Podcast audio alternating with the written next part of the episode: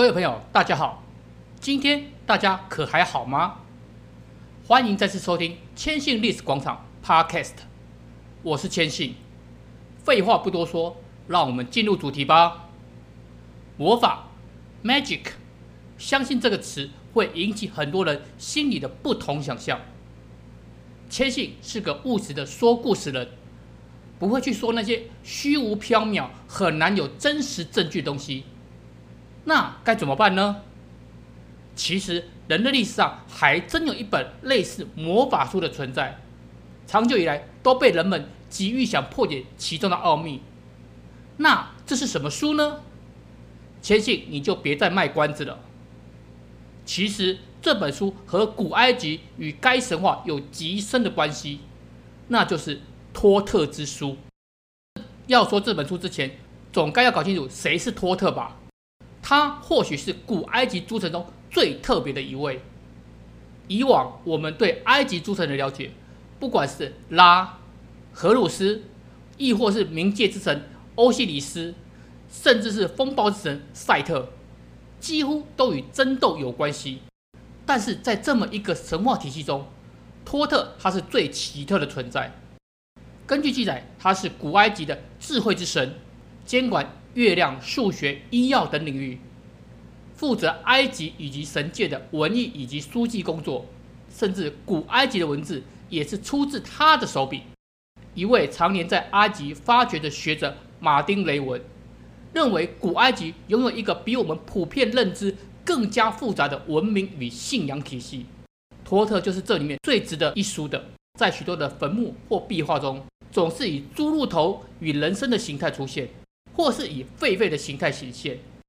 根据这位教授表示，古埃及的诸神其实并没有固定的形象，他们会选择一种与他们有联系的神圣动物的形象显现。以上说的猪鹿啊、狒狒这两种动物，在埃及都是有智慧的形象。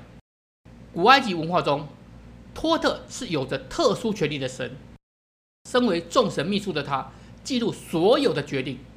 甚至是医术、巫术之神，传说中他把这些都记录在一本书中，充满了艰涩难懂的智慧之语。如果有谁能够理解，就可以拥有令人讶异的力量，甚至是可以与神或动物沟通的智慧。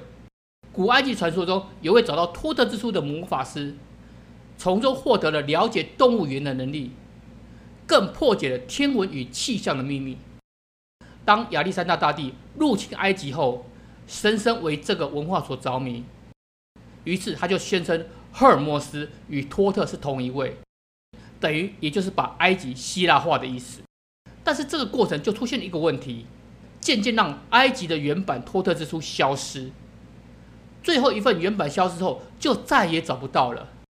随后，基督教的势力逐渐的扩展，不管希腊还是埃及。都视为异教，全部都在禁止的内容之中。这一切的一切，要等到十四世纪文艺复兴后，才有重见天日的希望。而这时期，人们重新以埃及、希腊文化取代宗教的思考。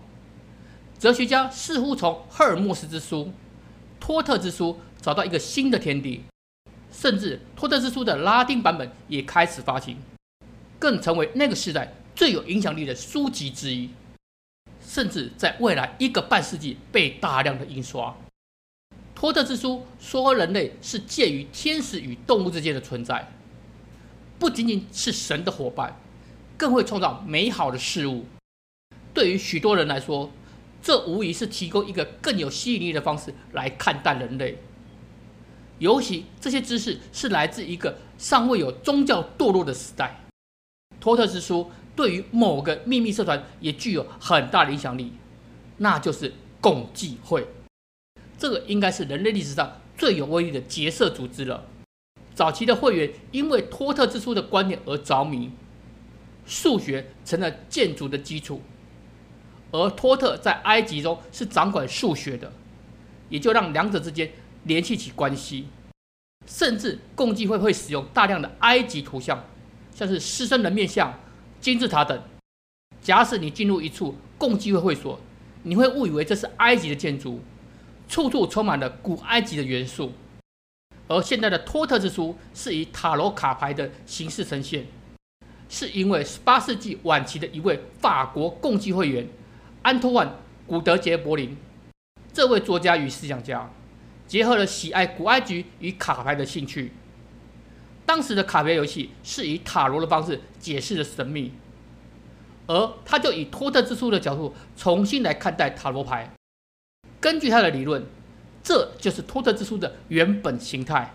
根据就是埃及文字是象形文字，而就像塔罗牌上的图片，他相信这个发现就是事实，而这个影响到后代的人，像巴提斯特这样一个小贩老师，他出版了一套名为。艾特拉塔罗牌，宣称这是真正具有埃及的意义，可以从中解释许多神秘，更让许多人相信这是托特之书该有的形态。一九零四年，一位神秘学组织的领袖克劳利来到埃及，某一日，他宣称知道古埃及神告诉他的消息，更明白的说是来自于托特，声称他得到的称为绿书。当然，以我们来看，又会说神棍又出现了。果然没错，他之后把这个衍生为一种神秘桌架泰勒玛。至于详细情况，千信就不要多说了。如果真的有兴趣的朋友，可以去查查看。克劳利他甚至宣称可以透过塔罗牌检视所谓的泰勒玛哲学。这个又影响了下一个时代，也就是嬉皮文化，进入摇滚文化，甚至克劳利的脸还出现在披头士的。军事胡椒专辑的封面，下个十年的流行摇滚文化中也有它的影子，甚至还有反文化的后面就是托特之书的说法。好，让我们回到古埃及的考古现场，许多的学者想从沙草纸上找到托特之书的线索或是文本，但是问题出现了，有些是象形文字，有些是世俗体，这可就难倒了学者。他们并不知道哪一个是真的，哪一个是假的。最后的最后，在破译古埃及文字的罗塞塔石碑上找到破解象形文字的入口。考古学者在为数众多的沙草纸上找到托特之处的线索，当然也提及了魔法，但不是我们理解认识的那种形式。这个并不能帮你理解预测未来，仅仅只是一种理解世界运行的法则。是不是我们对于魔法的理解已经偏差的太多？说到底，那只是一种让我们了解宇宙万物的方式呢？如果你喜欢千信我提供的内容，欢迎继续收听，并到 KSHIN 来看看。